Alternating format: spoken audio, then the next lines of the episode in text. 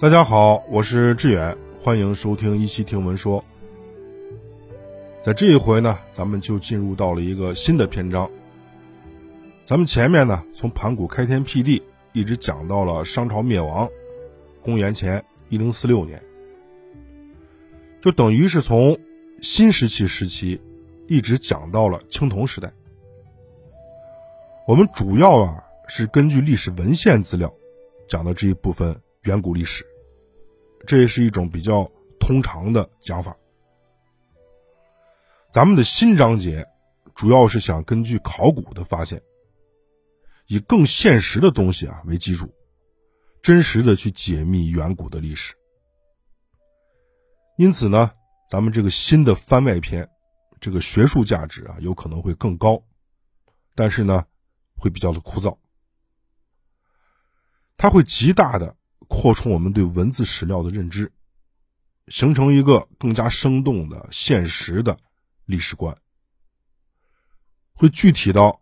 上古时期人们的衣食住行、学习、思考、战争等等各个方面。咱们中国新石器时期的文化，它主要集中在黄河流域，在甘肃、陕西、宁夏就发现了大量的原始遗址。比较著名的呢，就是仰韶文化。西安有个地方呢，叫半坡，在这儿呢就有古村落遗址，距今大概有个六七千年。在半坡遗址里面呢，我们发现了有石头做的小刀，还有石斧、石针、石凿、鱼钩，还有一些大型动物的骨骼。当时手工业产品呢，主要就是粗陶。这个时候的人啊，都已经学会畜牧了，养的动物呢有猪、狗、鸡。大家注意啊，没有牛。种植的农作物呢是粟米，就是我们说的小米。此时，人们已经会射箭了。弓箭是我们人类一次伟大的发明。这穿的衣服呢还是兽皮，还有麻编的简单的。麻片，我们通过这一点啊，就可以想象，在我们前面所讲的弓箭发明的始祖，应该都是不可靠的，因为那个时候的人们还没有姓氏，不可能知道那个人是谁，不可能知道发明弓箭的这个人叫什么名字，而且弓箭的发明。比我们上古的传说有可能会更早，这才是历史事实真相。如果没有考古的话，只从文字来说，我们很难得到历史真相。在这个时候啊，我们已经有了部落群体意识，有一些房子呢，它都是按照一定规律盖的，不是随便盖的，并且。在部落的一圈还挖有壕沟，这些壕沟的作用啊，一方面是阻挡野兽，另一方面呢是阻挡其他的原始人。当时所谓的房子，那是半地穴式，顶上有个简单的盖子。人们呢，大部分生活啊是在户外的，这些房子呢就是用来睡觉而已。这个时候的人们已经开始储藏粮食了。但是储藏量很少。以上这些呢，就是当时原始人最基本的生活状态。大家可不要小看啊，这个储藏粮食。储藏粮食，它是标志着农业文明的基础，因为游牧民族它是不储藏粮食的。在这个时候，已经有战争了，有人的地方就有江湖，一些小的部落呢。就互相打，他们主要就是为了抢东西。在一个氏族部落里面啊，地位最高的就是巫师。虽然这个时候没有形成文字，但是呢，他们会念咒语。所谓的咒语，就是用一些奇怪的声音乱喊。这些巫师的打扮呢，也很奇怪，他们会用一种带有颜色的矿物质粉末，把自己呢描绘的跟别人不一样，这就是最早的化妆。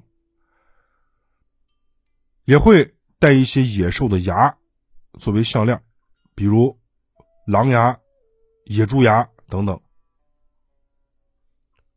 头发上呢插着漂亮的鸟的羽毛，就比如野鸡的羽毛是经常插的。虽然还没有形成文字，但是氏族部落呢已经有自己的原始崇拜了，而原始崇拜的对象。就是我们最早的所谓的神，这些神的形象啊，各种各样，什么都有。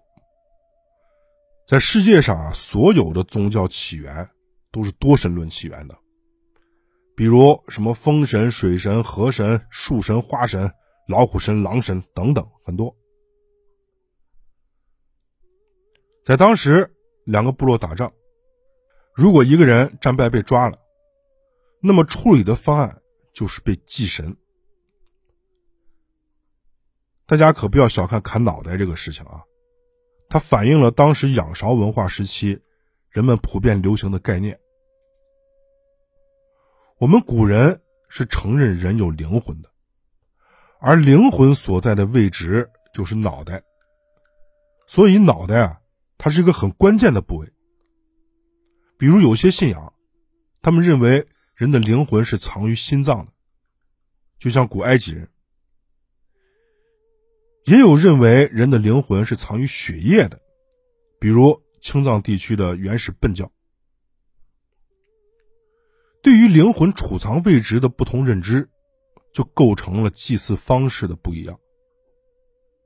比如，认为灵魂是藏于血液的，像这样的祭祀，他们就会把人杀了。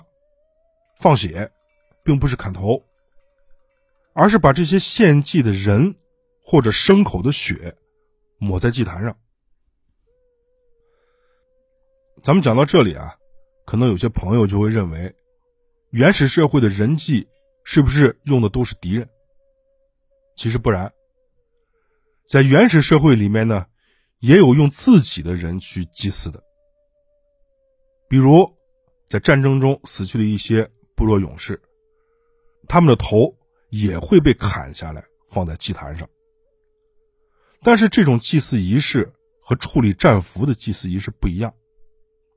这个巫师呢会手舞足蹈的跟大家解释，他们通过祭祀仪式，让这些部落勇士的灵魂回归到他们祖神的怀抱里。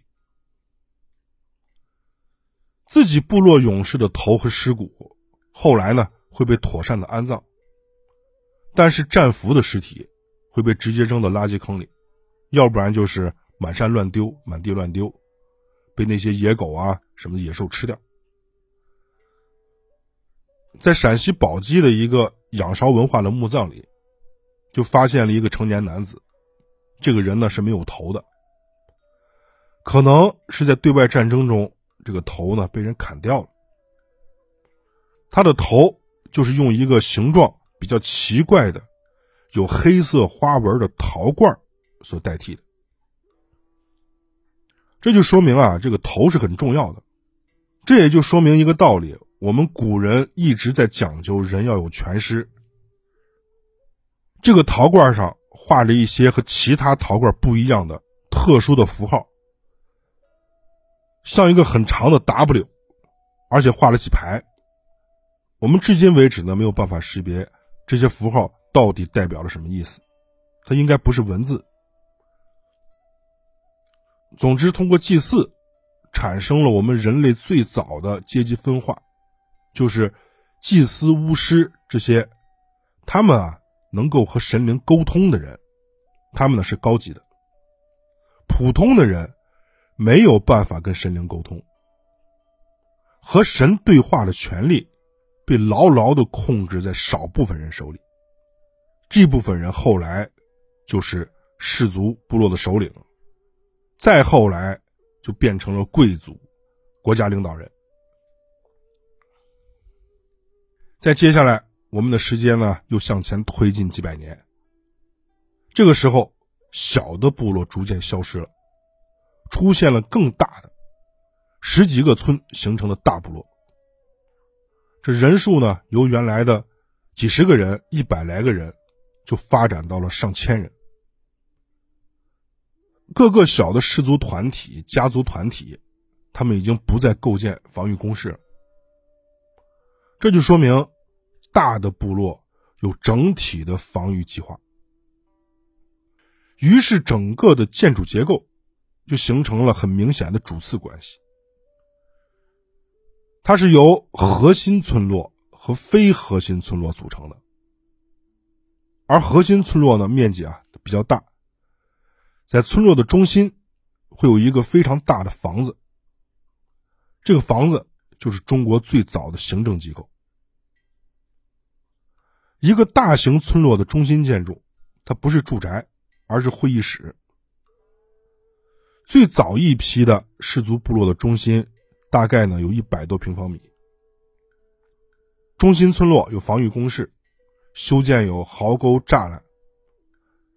当时的夯土建筑技术啊，就已经比较成熟了。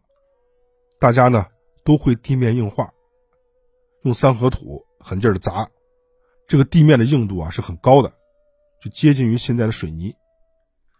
在大厅的中心，还有一个圆形的火塘。大家可以想象啊，在当时，这一群古人呢，围绕着这个火塘，大家在一起开会商量事儿。看今天打谁，明天打谁。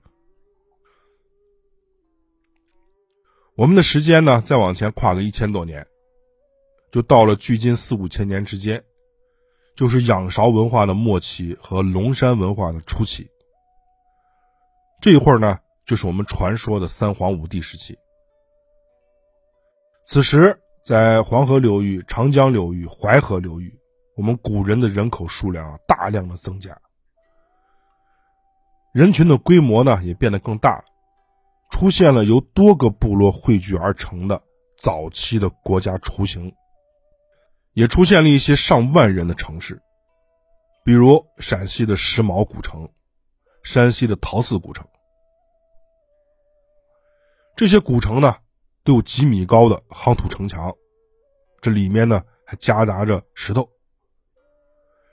城里面呢有上百平方米的大型宫殿。在遗址里面呢，也发现了大量的精美器物。这些东西的出现啊，它就标志着阶级分化一步步的加剧。因为很多精美的东西，它慢慢的失去了过去的实用价值，变成了身份的标志、身份的象征。这个道理啊很简单，就像手表。其实我们如果需要看时间的话，二十块钱一块的电子表。那就足够了。但是手表，它现在变成了一种奢侈品。现在的手表啊，它已经不以看时间为目的了。